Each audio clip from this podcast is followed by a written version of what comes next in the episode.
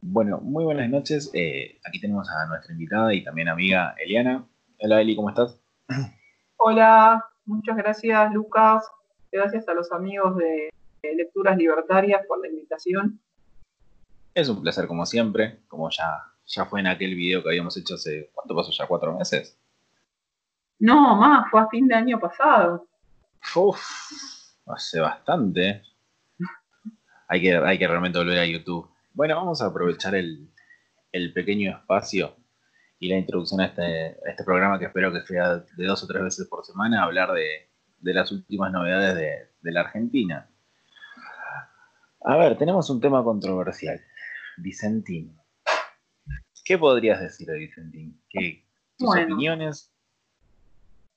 Vicentín, un tema polémico desde cualquier lado que lo veamos principalmente desde nuestra visión liberal o libertaria, como cada uno se perciba. Yo creo que como la palabra más feliz, ¿no? Pero Te corrijo. Yo creo que ya desde el propio sentido común. bueno, vamos desde el sentido común. Moral, moralmente correcta la rompería un poco. Sí, básicamente sacando por ahí el sentido común, porque el sentido común no es lo que abunda en nuestra sociedad. Eh, digo, el hecho de, de, la, propiedad privada y el respeto de la propiedad privada y demás es, es interesante. Acá tenemos un problema entre una empresa que obtuvo muchos recursos del Estado y ahora el Estado se la quiere quedar, expropiar directamente. Pero nos estamos olvidando el actor, el actor importante eh, de todo esto, que es el productor, el que queda en el medio, el que no está recibiendo eh, el pago por los productos que entregó a la empresa, a una gran empresa. Eh, pero digo, tendríamos que eh, pensar un poco en el productor, más que tanto en la empresa, en el gobierno. Obviamente mi postura es totalmente en contra de la expropiación. Eh, pero bueno, mismo tenemos que desde el mismo oficialismo, desde la oposición hay bastantes eh, opciones contrapuestas. Digo, si te parece, te cuento un poco que hoy Alberto dijo que el único camino es la expropiación. Por otra parte, sale gente de su mismo espacio político quizás no tan afín al kirchnerismo y a la cámpora como Moreno y Dualde, no tan, no tan a favor de la expropiación. Eh, entonces vemos que, digo, no, no se terminan de poner de acuerdo muy bien entre ellos. Y sin lugar a dudas, yo creo que... Eh, sí, decime. Eh, es interesante ver cómo el propio Moreno en sus propias declaraciones se contrapone a las ideas estas porque eh, realmente no recuerdo bien quién era el periodista el que se lo dijo el otro día, pero hizo mucho hincapié en que Axel en el 2001 de su propia palabra le dijo al propio Moreno que tuvo un café y lo quebró. Y que ningún ministro de Economía en realidad tendría que poder pasar por el sector público sin antes haber pasado por el sector privado, porque no tienen idea cómo funciona. ¿Qué te parecen estas declaraciones? Y la verdad es que son bastante polémicas, no sé si te diría realistas o no, no, no considero necesario quizás el paso por el sector privado, pero al menos que no, que tu actividad no haya sido fundir un, bar con amigos y haber sido solamente fotocopiador en, un centro de estudiantes. Si al menos trabajaste en la administración pública, tener algún tipo de experiencia. Eh, mismo, digo, acá sacando estrictamente la parte de política partidaria, si es un peronista, un macrista, un liberal, como lo quieras llamar. Eh, me parece que un poco los problemas que tenemos no tienen que ver estrictamente con el paso por el sector público, por el sector privado, la posición y demás, sino un poco conocer eh, la sociedad, cómo funciona, la cultura. Eh, no puede ser que tengamos estos ministros de economía que hacen años que no viven en el país porque se fueron a doctorar y que su expertise sea, no sé, por ejemplo, ahora que tenemos a Guzmán, que dicen es un experto en deuda, sí, en deuda, que funcionan en modelos de equilibrio general computable, donde vos cargas variables, apretás un botón y el modelo te dice el punto de equilibrio te da tanto. Digo, y lo mismo pasó cuando teníamos, cuando hemos tenido otros ministros de economía. Digo, no voy estrictamente a casos puntuales, voy a personas que han venido del exterior, viviendo toda su vida afuera, sin tener idea cómo estaban las cosas acá. Entonces, digo, saltar de la academia eh, al Ministerio de Economía, la verdad es que no me parece de lo mejor. Prefiero eh, que aunque no haya pasado por el sector privado, al menos haya tenido algún tipo de experiencia en el sector público, pero que conozca un poco cómo cómo funciona el país, cómo, cómo funcionan las necesidades del país, que tengan en cuenta ese tipo de restricciones. no sé qué opinas vos al respecto. Contame vos qué te parece, ya que estamos acá en esta charla. Yo creo que realmente, aunque claramente no me dedico al sector económico, sería un desafío más que enorme manejar a la Argentina, estar en una posición de poder argentina. Ah. Primero porque desde los medios te van a quemar hasta, pero te, deben destruir la autoestima. Y segundo que tampoco es como que la gente está muy capacitado para entender de decisiones o no económicas. Eh, eh, realmente, realmente, inclusive te diría, no sé si me arriesgaría. No te, no, no te arriesgarías. Bueno, un poco lo que yo veo, digo, acá yendo un poco más a nuestro sector, digamos, liberal, libertario, em, que pasa mucho esto de tener los planes que solucionan las cosas, al menos en economía, siempre, siempre hemos hablado con vos y con un montón de amigos eh, que el liberalismo en Argentina está como muy sesgado a la economía, siendo yo economista, justo no sé si estuviste el otro día en el Zoom que hicimos con Mauricio Vázquez, que me decía, vos sos de las únicas economistas que dice que no hay que darle tanta bolilla exclusivamente a la economía.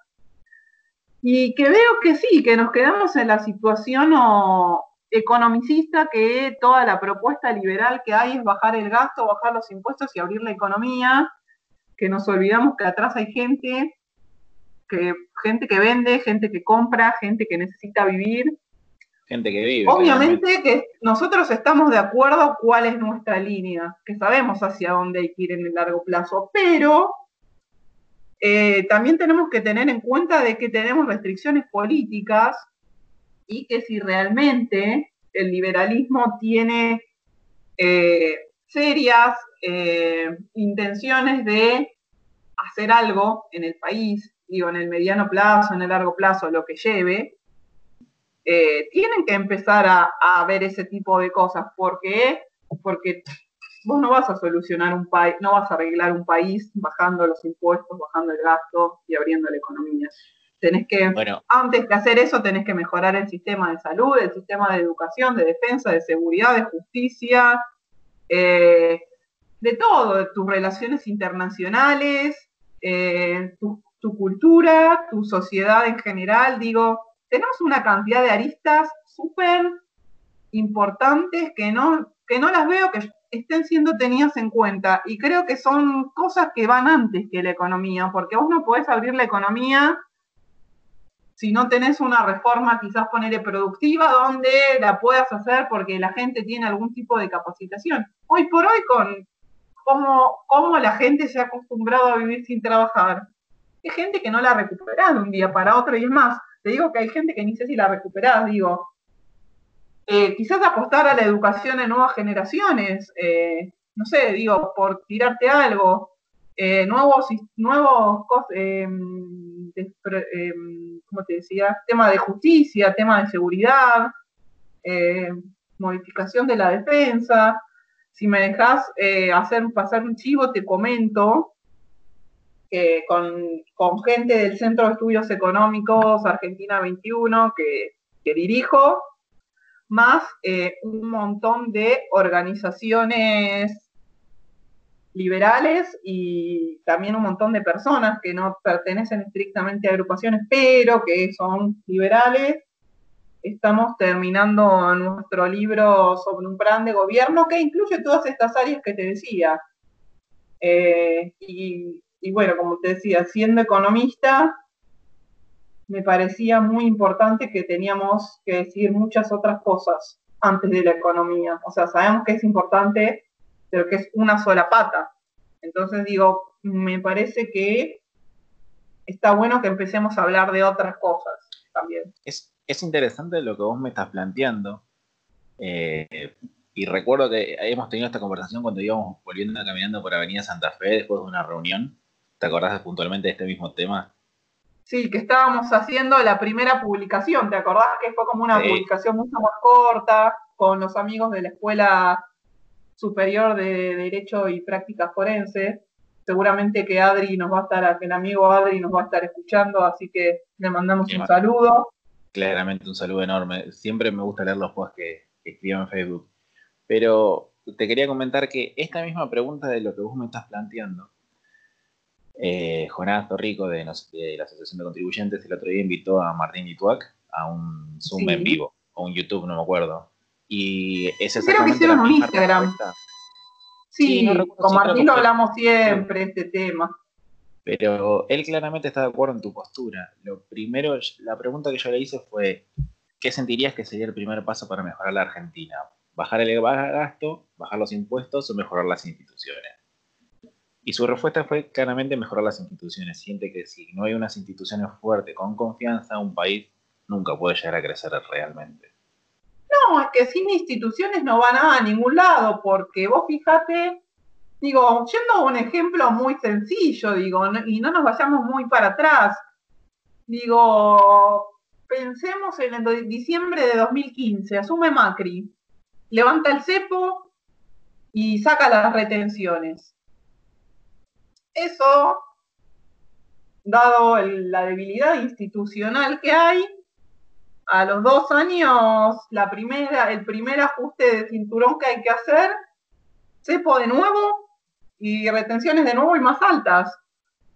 O sea, siendo el mismo gobierno, entonces, desde el momento que vos no podés garantizar, ni te digo una calidad institucional a la, a la a la de los países que funcionan bien, tienen una mínima calidad institucional, eh, ¿cómo podemos hacer funcionar algo? ¿Cómo podemos hacer que alguien quiera hacer algo en este país? Digo, algo como cualquier cosa, no, no, no específicamente un negocio. Bueno, cuando hablamos de un negocio menos todavía. Pero, Pero... ¿no te resulta inclusive un tanto extraño que en el 2001 toda la gente salió a la calle diciendo que se vayan todos, que no quede ni uno solo? Y en el 2015 gran parte de ese gabinete estuvo incluido. Por ejemplo, entre ellos Sturzenegger. Bueno. Eh, no es un tanto cíclico, o sea, es como que no sentís que el argentino repite No, yo pienso que es un tema que tiene que ver con una sociedad que no aprende de sus errores. O sea, así como el que se vayan todos eh, fue el que los bancos se quedaron con los depósitos y y bueno, y cíclicamente vos cuando lees historia económica o no ni historia económica, cuando lees historia argentina, ves que estamos siempre oscilando en torno a los mismos problemas o, el tema que tenemos ahora de deuda externa. La deuda, el canje de deuda se lo terminó de cerrar Pratt Gay en 2016 y ya estamos de nuevo casi en default. O sea, 2016 se, se cierra definitivamente el default declarado por Duarte y mira, tuvimos, 15 años casi para cerrarlo, cuando cerramos con los buitres y todo, se paga, se cierra, se toma un nivel de deuda impagable que no sabemos dónde está, porque claramente no veo, no veo que Argentina haya eh, mejorado en instituciones, en infraestructura, en, educación. Digo, no, no, no lo veo volcado hacia nada eh, tangible que digamos, bueno, nos permite repagar la deuda. Porque acá viene una cosa que, bueno, yo como profe eh, he tenido muchas preguntas al respecto de muchos temas que por ahí vamos hablando. Y una de las cosas que un alumno un día me pregunta es, profe, ¿la deuda es buena o es mala? Y entonces yo le digo, bueno, pensó que te doy mil, eh, mil pesos o no sé, mil dólares, qué sé yo, lo que quieras. Mil dólares. Y vos tenés dos opciones, te vas y te compras una bici o te vas y te lo gastás en unas birras esta noche. Me debes mil dólares.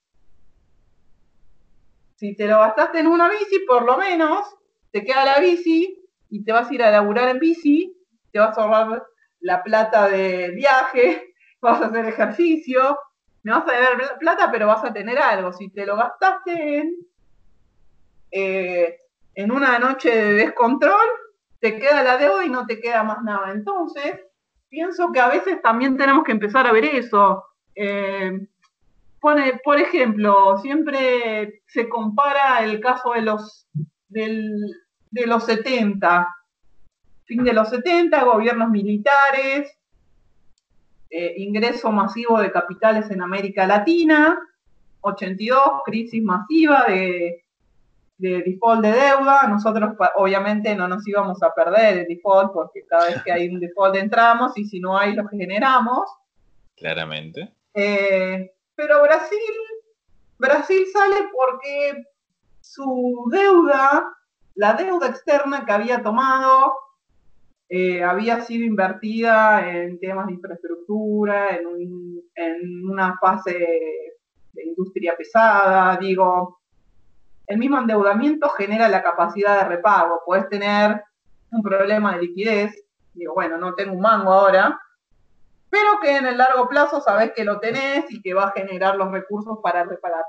Acá en Argentina nos pasa que vivimos de crisis de deuda en crisis de deuda y claramente nunca tenemos un peso para repagar.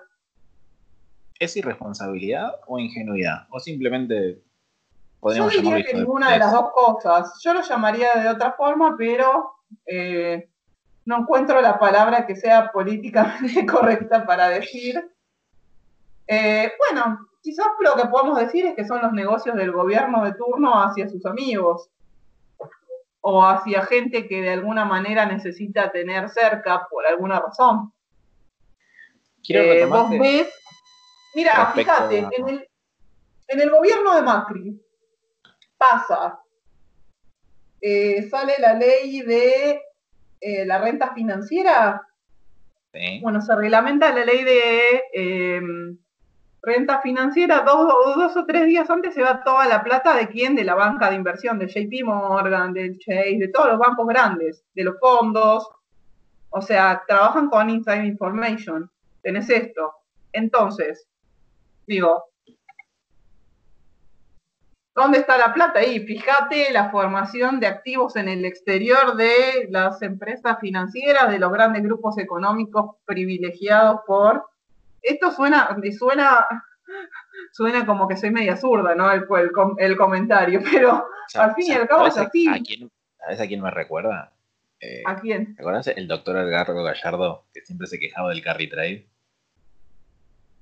Ah, bueno, pero Edgardo Gallardo es un amigo es más, vamos a mandarle un saludo al amigo Edgardo Gallardo y en cualquier momento lo tenemos que invitar, que él, él quiere hablar mucho de la ética, la ética, la, la ética, la moral del liberalismo y el conservadurismo, así que creo que en cualquier momento tenemos que tenemos que invitarlo. Vos lo tenés que invitar a tu podcast y yo lo voy a invitar a algún Zoom de nuestro centro, porque está, está, está muy interesante las charlas que tenemos con él.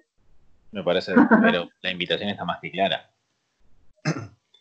Así eh, que está nuestro, nuestro amigo libertario rebelde. Para todos los de Avellaneda. Ah, me contó que estabas con ellos en una época. sí, en una época, pero bueno, luego, entre todos. Pero acá estamos ahora haciendo otras, otras actividades. Otro tipo de proyectos, es verdad. Te voy a citar una frase de un ex candidato presidencial. Es probable que lo hayan visto todos en el debate. A ver qué me vas a decir. ¿A quién? A ver, ¿cómo es esto? Yo tengo que adivinar quién es. Tengo que hacer un comentario al respecto. ¿Cómo es la consigna? Decime la consigna antes de colearme las frases y me voy ubicando. que, quiero, es una respuesta sencilla. Ok. Kirchnerismo de buenos modales.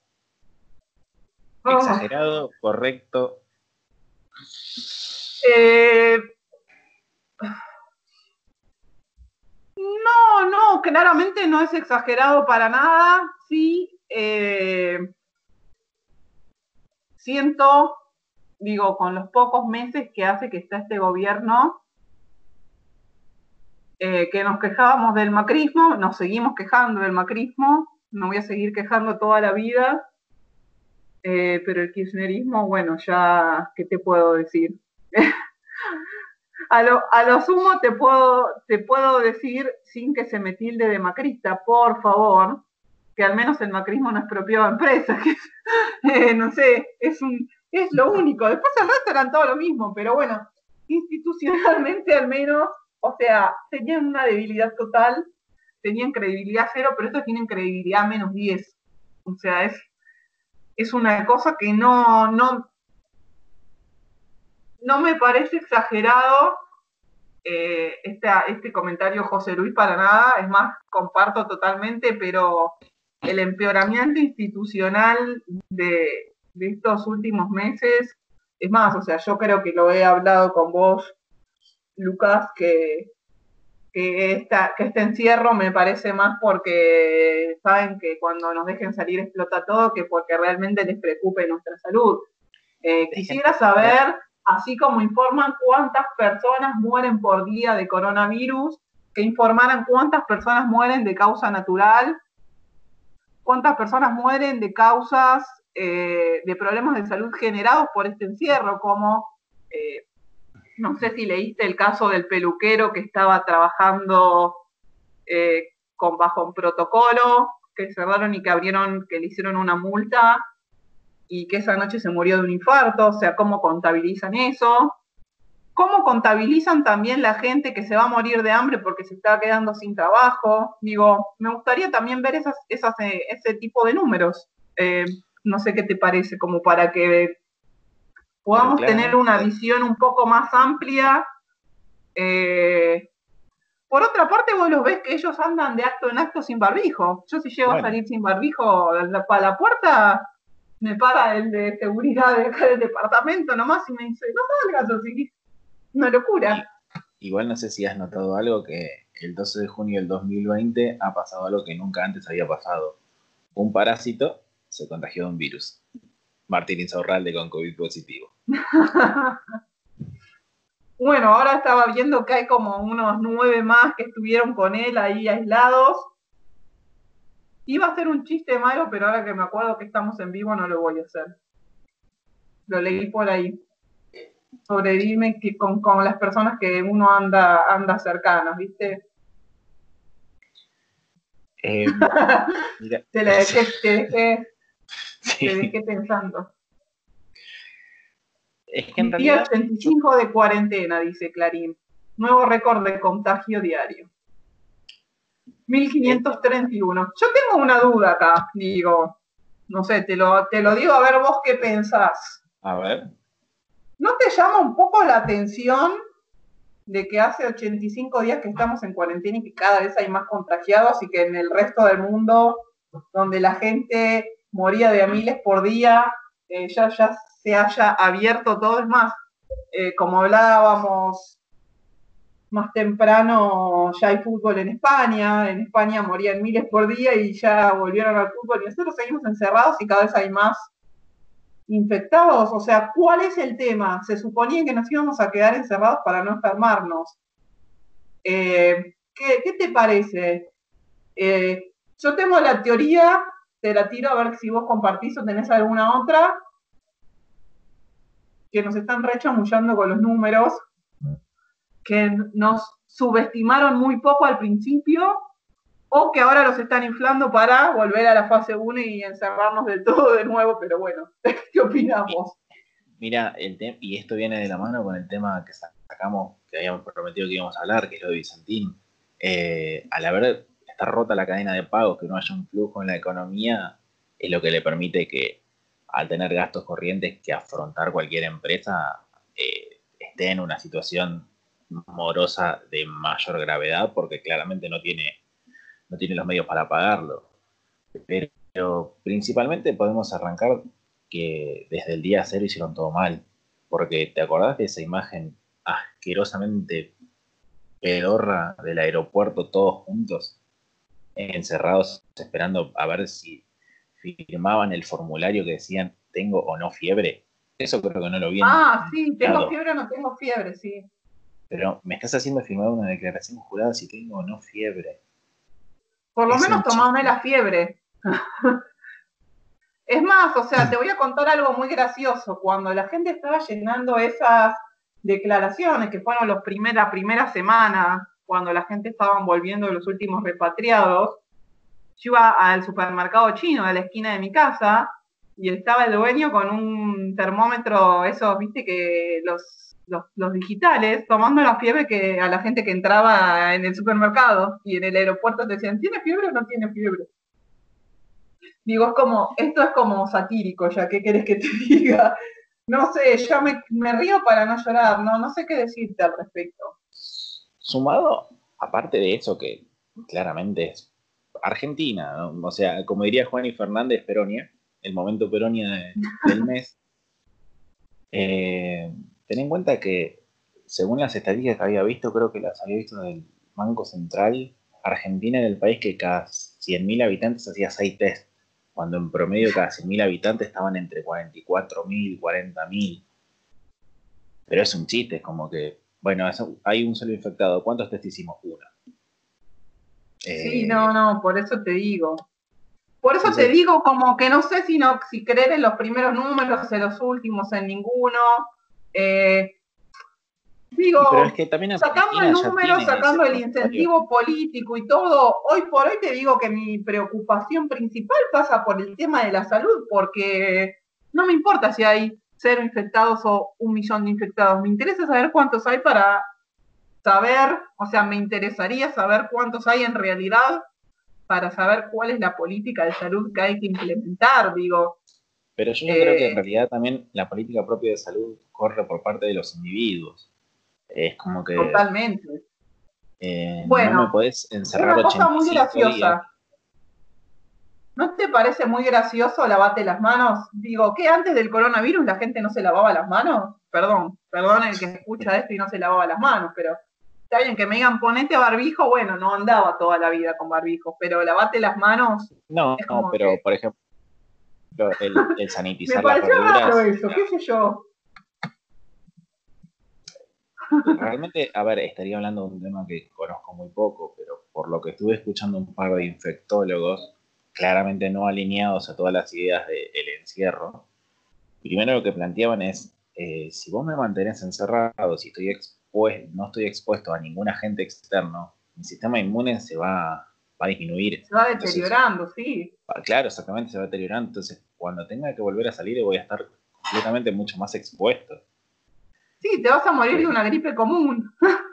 claro, entonces es como que, ¿cuál es el punto? O sea, claramente por la salud no es, porque eh, la curva de infectados es exponencialmente alta y es un chiste. O sea que me hiciste estar encerrado 85 días hasta la fecha y te salió mal. Y me querés volver a la claro, es que ese es el problema. Se suponía que el encierro era para que no agarre exponencialidad. Pero el punto es vos fíjate que en el medio nos fueron sancionando un par de cosas medias extrañas, como por ejemplo la nueva ley de alquileres. Eh, como la ley de alquileres. ¿Cómo eh, olvidarnos de la ley de alquileres? Que menos mal que cuando me mudé acá donde estoy ahora, no estaba la ley de alquileres porque si no debería estar Pero eh, pagando bastante más. Que escuches estos números. si vos te Bueno, es mudaste, más, eh, nuestro compañero del centro de estudios me contaba ayer Jeremías que estuvo haciendo, Jeremy Orlandi, que estuvo haciendo números y me contaba que eh, una amiga que pagaba algo de 15 mil pesos tendría que pagar como 26, 27 con esta fórmula. Yo estaba haciendo mi cuenta y también me daba que tendría que pagar como 7 mil, 8 mil pesos más de lo que estoy pagando. Eh, ¿tenés no sé en base a qué lo calcularon. ¿Tendrías los medios para afrontar hoy esa diferencia? ¿Cómo me decís? No, no te escuché, ¿qué me decías? Que si hoy por hoy tendrías los medios para afrontar esos 8 mil pesos de diferencia. Eh, qué sé yo, decirte, no sé qué podría ser de mi vida hoy en día. Han pasado tantas cosas que podría estar mejor, podría estar peor. La verdad, Siempre, realmente creo que algo, pero bueno. eh, otra vez en el medio, como hablábamos de lo de Vicentín, que los que quedan en el medio son los productores, acá los que quedan en el medio son las personas que necesitan donde vivir. Eh, y, y- y vos fíjate que todo este, este tipo de medidas, como la expropiación de Vicentín, la ley de alquileres, eh, todo, todo aquel tipo de intervención que hacen en nombre de la justicia social y en el beneficio de, en realidad yo tacharía la palabra beneficio y pondría en el perjuicio de, ¿por qué? Fíjate como te decía, la expropiación de Vicentín, bueno, ok. ¿Vos crees que a la gente de Vicentín, los dueños de la empresa, ya no se llevaron la plata al exterior? O sea, le rompiste no, la cabeza eso no tengo- no tengo la pequeños menor duda. Acá te queda el, inquilino en el medio. El inquilino que a dónde va a ir a vivir. Porque, seamos sinceros también. O sea, en la medida que a, la persona que tiene un departamento no le cierre el alquiler, así, no, mira, la verdad es que no lo alquilo porque, porque básicamente si tenés un montón de departamentos para alquilar, claramente problemas monetarios no tenés. Eh, y estaba viendo que, que los pisos son como bastante más altos para entrar, o sea, como que te aflojan algunos requisitos de garantías, de pagos. O sea, lo que sí veo es que eh, tratan de alguna manera de eh, limitar quizás el abuso de las inmobiliarias, que por ahí te decían tenés que pagar ocho meses, no, digo, si te, si te extremos te pedían a veces dos meses de comisión, dos meses adelantado, bueno, ese tipo de cosas eh, podría llegar a estar a favor del, del, que alquila, pero volviendo un poco a lo que hablábamos al inicio, en la medida que yo voy a alquilar y alguien me alquila, y si me pide que le pague 18 meses, que le pague mi alquiler por, tres, por los tres años por adelantado, y yo estoy de acuerdo y se los pago, ¿cuál sería el problema que el Estado me tenga que decir cómo tengo que pagar mis, mi alquiler de acá el día que me muera? Pero, pero Bueno, bueno, tendría- esta es como una reflexión mía más cuando me pongo en, en, en liberal un poco más extremista.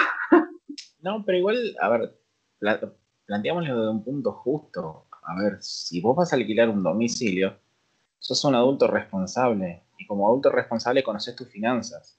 Y si estás haciendo un acuerdo de persona a persona, ¿por qué tiene que venir un tercero a decirme cómo hacerlo? Eh, yo estoy acá charlando con vos voluntariamente. No, te- no hay un tercero que nos diga cómo charlar. Ah, estás ¿Por qué tendría que voluntariamente, me alegro. Me alegro que estés voluntariamente. Eh, es- No, por eso te digo, por eso te digo. Que además, otra, pero que lo peor de todo, que a esto por ahí apuntaba más mi reflexión, Lucas, que lo peor de todo es que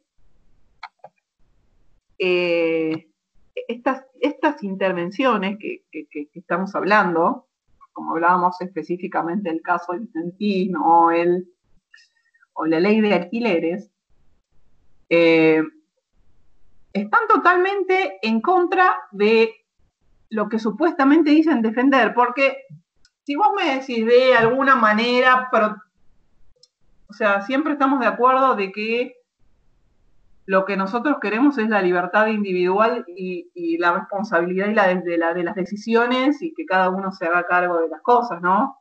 Pero digo, sacando el caso del el estado, digamos, óptimo, donde nosotros seríamos más felices, somos realistas, lo que hablábamos hace un rato. El Estado existe. Sí.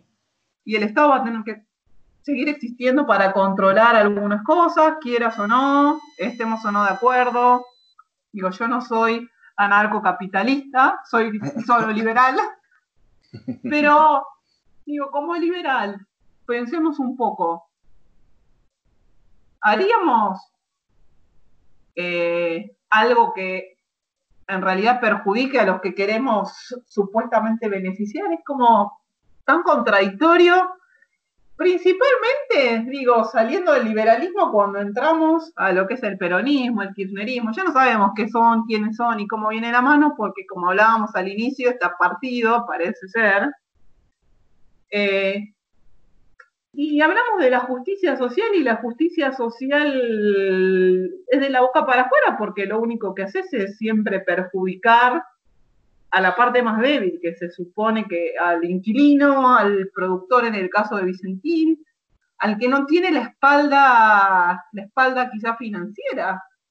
Entonces es como raro, no sé.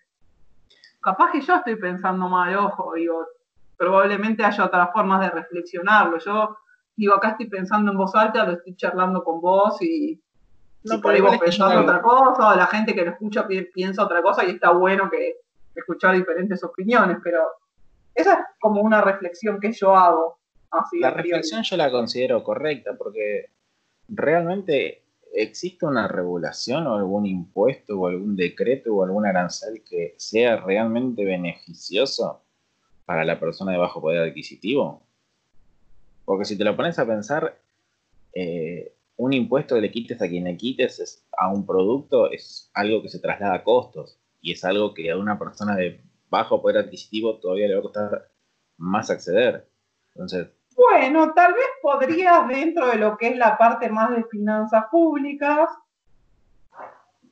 podrías decir, bueno, se concentra el impuesto a las ganancias, qué sé yo, pero que no, es muy gracioso el esquema de cómo se paga ganancias, porque... Que el, mínimo no imponible es... No que el mínimo no imponible es casi... No, es que es gracioso que el mínimo no imponible cuando empezás a pagar ganancias es casi... La canasta básica. La canasta básica para no ser pobre, o sea, es como que dejas de pasar, dejas de ser pobre y como ganas un peso más y sos rico y tenés que pagar impuestos a las ganancias, es como... Bueno, tengo una pregunta más específica para vos. Más específica. El hecho de que el mínimo no imponible se tome, creo 55 mil pesos, ¿no? Sí, depende, porque tenés el tema si sos soltero, si sos casado, si tenés hijos. Pero sí, ponele, ponele pongámosle un, precio de X, 50 mil pesos para redondear. El hecho de que se tome 50 mil pesos como valor nominal y no como valor real respecto a las variaciones del tipo de cambio, ¿sentís que es una ingenuidad una irresponsabilidad o vamos a salir de lo políticamente correcto una reverenda hija de putes? Me gustó la última opción. Eh, y te lo puedo enganchar un poco con lo de la ley de alquileres. Eh, fíjate que estaba leyendo que en una parte decía, bueno, el último año los alquileres, bueno, ponele, yo te cuento mi caso, yo renové mi contrato de alquiler este año pasado, este año no, el año pasado, tuve, como me había quedado muy atrasada respecto a la inflación, el primer año, que fue el año pasado, una suba del 65%, el 65%, pero bueno, siguió siendo una, un, un alquiler bajo porque venía como, como vivo en este mismo departamento hace mucho, que por suerte ya pronto me voy. Eh, y, pero para este año me estimaron una inflación del 35. Y yo te digo que en el momento que lo firmé, dije, me están reafanando porque, pero bueno, después ahora digo, me quedé, se quedó recorta la que me actualizó al 35. Entonces lo que, yo veía de la fórmula de la ley era esta. ¿Qué atan? ¿Qué atan? Eh, los alquileres a la que un 50% suba el IPC, 50% del RIPTE, que es el promedio de las remuneraciones. Entonces digo, ¿por qué no? Digo, ah, por acá venía lo que vos me estabas preguntando, ¿por qué no atar también el mínimo no imponible a lo mismo? Sí, tiene sentido. Entonces, si vamos a estar en una economía inflacionaria donde todo se nominaliza, o la otra opción, que es políticamente incorrecto lo que voy a decir, es dejar que una hiperinflación licúe todo y arranquemos de cero de nuevo y chau. Que básicamente es lo que permitió estabilizar los 90. El plan fíjate que después de una hiper es lo que te permite estabilizar. Mientras tanto, la gente no se la sigue aguantando y se sigue comiendo el valor real. El tema es eh, que tampoco tenemos alguien con suficiente credibilidad para estabilizar hoy por hoy, considero yo. No, no tenemos una dupla en caballo suficientemente fuerte, a menos que, bueno, se presente un Javier Mm, qué sé yo, mira, es como un tema complejo en cuanto al,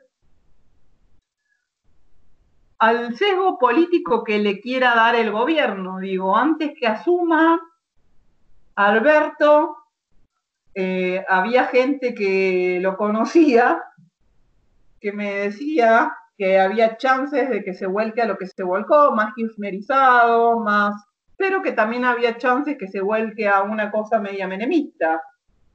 Sí, recuerdo un eh, tuit de, Abdón, de Pablo Abdón, en algún momento, que como posibilidad existía de que se vuelque hacia un neomenemismo.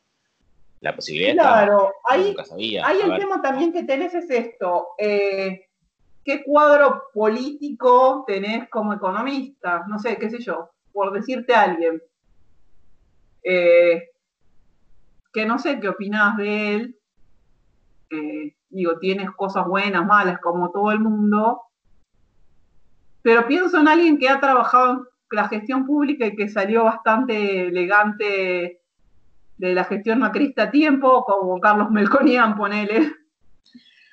Bueno, yo te digo que un Carlos Melconian me gusta. O sea, eh, he escuchado cosas cuando ha habido declaraciones en televisión que que he coincidido un montón.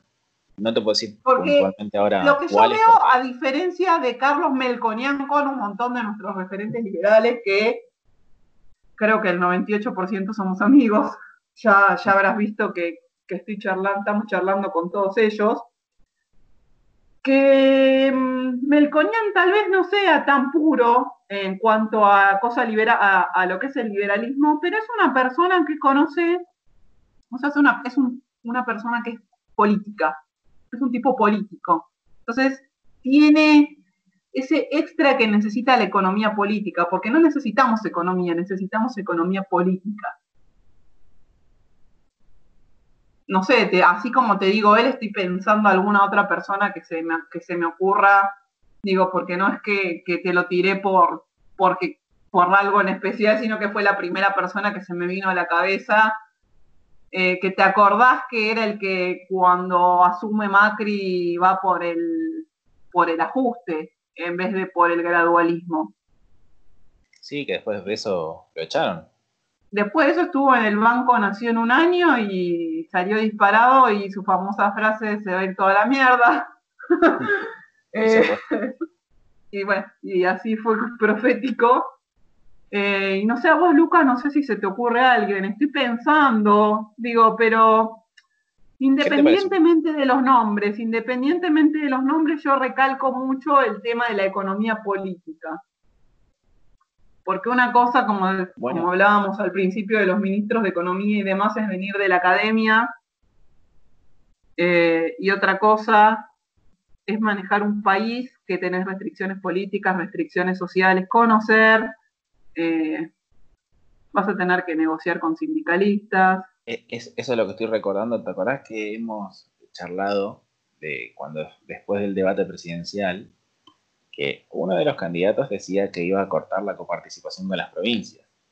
Y vos me dijiste, sí, sí, muy lindo, pero si dos tercios de la provincia no te firma, no puedes cortar nada. Necesitas. Bueno, eso, también es un problema. Eso ya es un problema un poco más grosero que pasa por un tema de conocer la constitución nacional del país en el que vivís y conocer que hay una cosa que se llama división de poderes, pero bueno, eh, digo, uno cuando tiene un cargo público o se postula para un cargo público, creo que su discurso tiene que estar en línea para lo que uno se, está preparando, postulando. Después, si no, nos quedamos en un chicanas que, qué sé yo, no sé para qué lado van.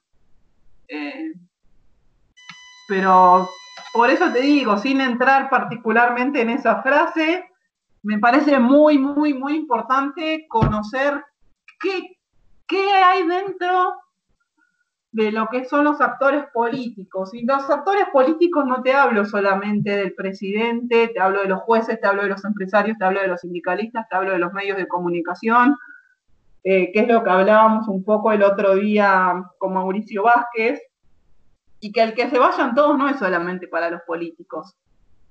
El que se vayan todos, creo que hablábamos con él que debería ser una renovación total. Eh, porque vemos personajes que la verdad que yo diría, bueno, eh, ya es momento que vayan eh, retirándose voluntariamente. de encima momento. Pero bueno, digo, me parece que, que el que se vayan todos implicaría como un tipo de renovación social, cambio social, cambio de las conducciones eh, en todos los aspectos sociales. Por eso te decía también el tema de empresarios, tema de sindicatos, te mencionaba ese tipo de cosas también porque uno a veces lo deja fuera. Y yo banco de economía política, ahora me acuerdo, eh, me acuerdo un paper muy, muy interesante que creo que lo había escrito Mariano Tomás con alguien más, no me acuerdo ahora exactamente, que lo que él habla, o lo que hablan en este paper, que es un paper que sale en el 2001, y que después tiene una adenda porque después en el 2001 se fue todo al demonio, donde hablaba sobre el tema de la convertibilidad, las privatizaciones, la estabilidad monetaria, bueno, todo todo lo que supimos que, digamos, todo lo que pasó en los 90, la reforma constitucional, digo, las reformas institucionales, digamos, de alguna manera, si querés ponerlo, cómo habían sido posibles gracias a la cintura política de Menem. ¿Qué le dio a cada uno de los sectores eh, para que lo apoyen? Después te lo voy a pasar a ver qué bueno que está porque es economía política a full y podés estar o no de acuerdo en las ideas, en cómo se hizo o no, pero te enseña cómo un político negocia con todos. Y como, pero, digo, esto no es una apología al menemismo, ¿eh? digo, es una, es como una, digo, lo que yo, lo que yo te quiero ilustrar con esto es cómo desde determinados sectores, digo, mm, tenés que hacer a veces charlas, eh, digo, ¿cómo tenés que tener un, suficiente poder, un suficiente carisma, una suficiente cintura política? No sé cómo vos lo querés llamar. Eh, la verdad es que no sé cómo definirlo, pero digo, desde una posición política como la que él le tocó, que obviamente también metió una hiper, o sea, y nadie se acuerda de su hiper porque hizo su, dejó que su hiper, su primer año de gestión se la como una hiper. Eh, pero gracias a eso renovamos la moneda y, gracias a eso también pudimos claro, el beneficio. Otro problema que creo que tenemos, que, que, por ahí lo veo un poco más atado a la, a la, a la reforma constitucional, es el tema del de, mandato más corto y la reelección. Porque antes vos, eh, cuando tenías un mandato de seis años, como que eh, dentro de lo que es el presidencialismo, tenías como un tiempo para hacer una reforma y ver un resultado. Hoy por hoy, el acortar el tiempo político, pienso que juega en contra de, eh, de esto, de, de una reforma, darle un tiempo a que madure. A veces yo no sé si es falta de voluntad o es pensar, hago una reforma y en dos años tengo que renovar con elecciones intermedias y tengo el costo político y los beneficios políticos de, mis reformas, las va a agarrar el que viene después.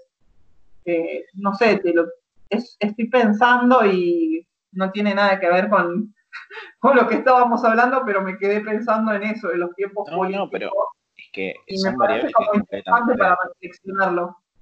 Son variables completamente a tomar en cuenta. Eh, el hecho de tener seis años y poder tomar el propio crédito de tus acciones. Claro, ¿qué fue lo que pasó con Menem? Pensá que Menem pone la convertibilidad, asumen el 89 y la convertibilidad la pone en el 91.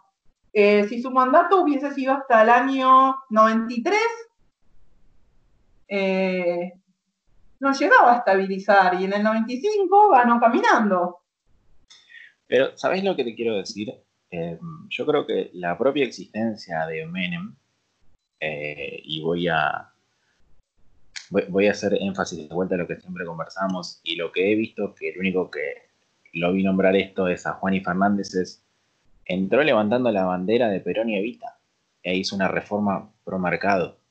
Eh, por eso es que yo desconfío tanto de lo que es el propio purismo de, de los liberales tan de raíz, porque a la gente con las ideas liberales están tan lavado en la cabeza de las cosas que le dicen en la televisión. Imagínate que el otro día estaban diciendo en C5N, que también tampoco es la gran fuente de información confiable, que la, reta es liberal, comparándolo con Axel, que es peronista. Sí. Ay, nos a acordar un día que el programa de Dugan, muy gracioso. Después otro día en C5N, hace como dos años, hace un año y medio, una chica de un centro de estudios kirchnerista, obviamente, en el medio de un debate me dice que la inflación es, es buena para los trabajadores. Entonces digo, ojo con lo que dicen en ese 5N. ¿Cómo? Yo digo, ¿Pero en qué se basaba por decir eso? ¿Te, ¿Te dio una explicación? La explicación de ella era que si había inflación, le dabas aumento de salarios a los trabajadores. Básicamente esta chica vivía en una ilusión monetaria o algo así. o sea, nominal de real ni en pedo. No, me dice, no, porque es bueno. Ah, porque era bueno porque fomentaba el consumo, claro. La gente, la gente consume más porque se quiere sacar la plata que no vale nada de encima, o sea, ¿no? bueno, como razonamientos raros. Qué bueno, cada uno razona como quiere, pero venía todo esto a que tengamos cuidado con las cosas que escuchamos. Y todo esto que yo te digo, toda esta charla que nosotros estamos teniendo, me parece que más que como puntos de, decir, de plantear una posición y todo, nos tienen que servir para, como disparadores, para debates de temas tanto, que nos dejemos de tanto liberalismo, de competir eh, en quién leyó más libros o qué dice el pie de página de la de la página 18 del libro de Mises y que empecemos a ver un poco más este tema de la realidad política, de la economía política, de las restricciones. Sí, el objetivo real es que en algún momento en el país se haga algo ligado a.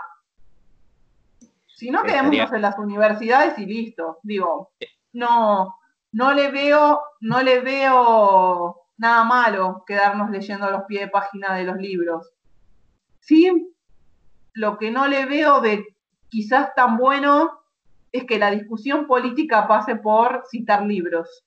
La discusión política me parece que viene más por algunas cosas de las que estuvimos charlando, cómo pensarlas. Digo, y no creo que hay respuestas únicas y no creo que haya que decir tomo partido por este o por el otro, sino que me parece que son puntos importantes para que nosotros discutamos y debatamos y lleguemos a puntos en común mismo el libro que nosotros, como te comentaba al principio, que estamos escribiendo, no pretendemos que sea el libro de las políticas. Pretendemos que sea como puntapié inicial para decir, bueno, tenemos todos estos sectores y tenemos estas propuestas. ¿Qué partes de las propuestas les gustan? ¿Cuáles no? Y al que no le gusta algo, bueno, ¿qué harías? Porque, viste, para decirte no me gusta, bien, bueno, sentate y hacemos una contrapropuesta y busquemos un punto en común. Ojalá ese mensaje. No sé, digo, como yo pienso, como lo pienso yo, ¿eh? No, no, digo que, sean nada más que un simple pensamiento.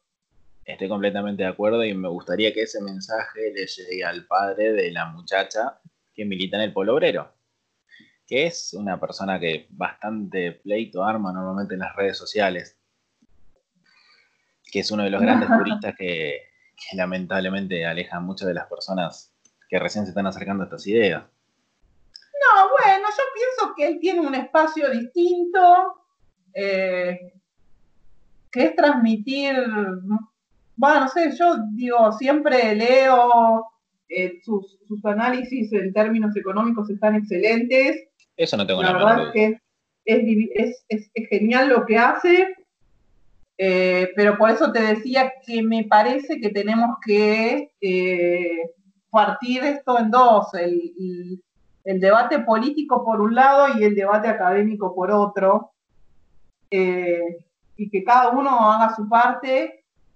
pero digo, y que sí, obviamente vamos a escuchar, todo el mundo va a escuchar a todos o al que quiera, digo. Pero, pero bueno, es esto, es esto como ubicarme de qué lado quiero estar. Yo la verdad es que no sé si quiero estar en alguno de los dos lados, te digo. Solo estoy reflexionando con los amigos de lecturas libertarias.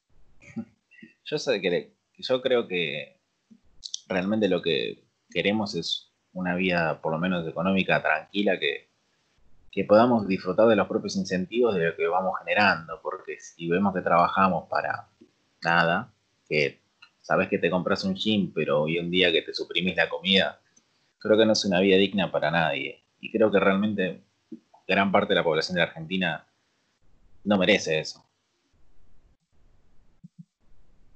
No, por eso te digo, digo, me, parece que no es momento de, de de pelear por nombres ni nada, sino que me parece que es el momento del debate y la, la construcción empieza por ahí, por el debate, por las bases, por...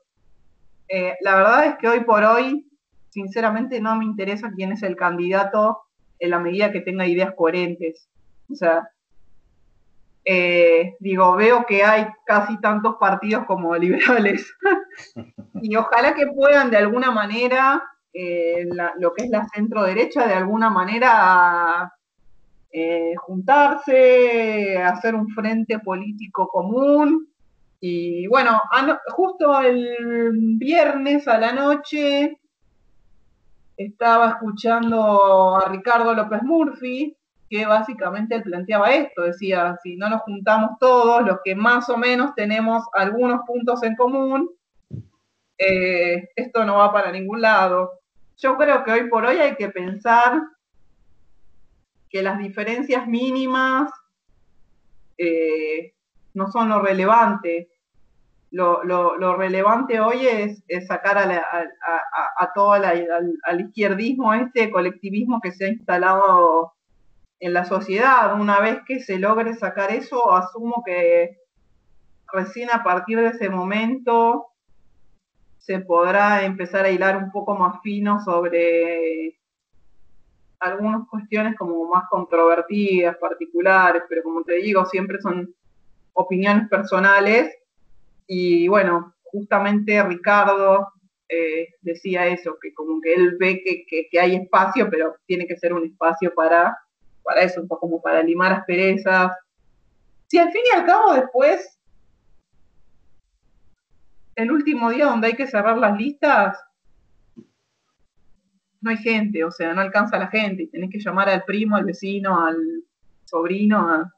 Entonces digo, bueno, que hagan un espacio amplio y que estén todos los que quieran participar.